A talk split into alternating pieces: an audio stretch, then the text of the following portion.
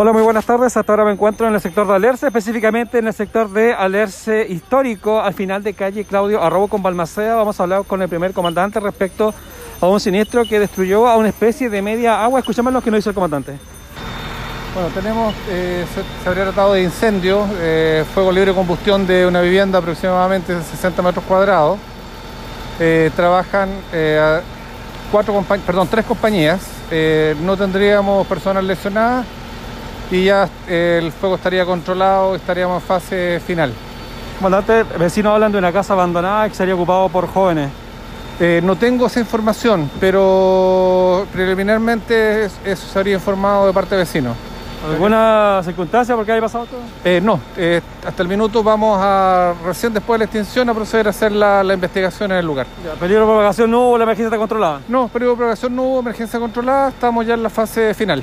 Le agradecemos que tenga buena noche. ¿eh? Igualmente.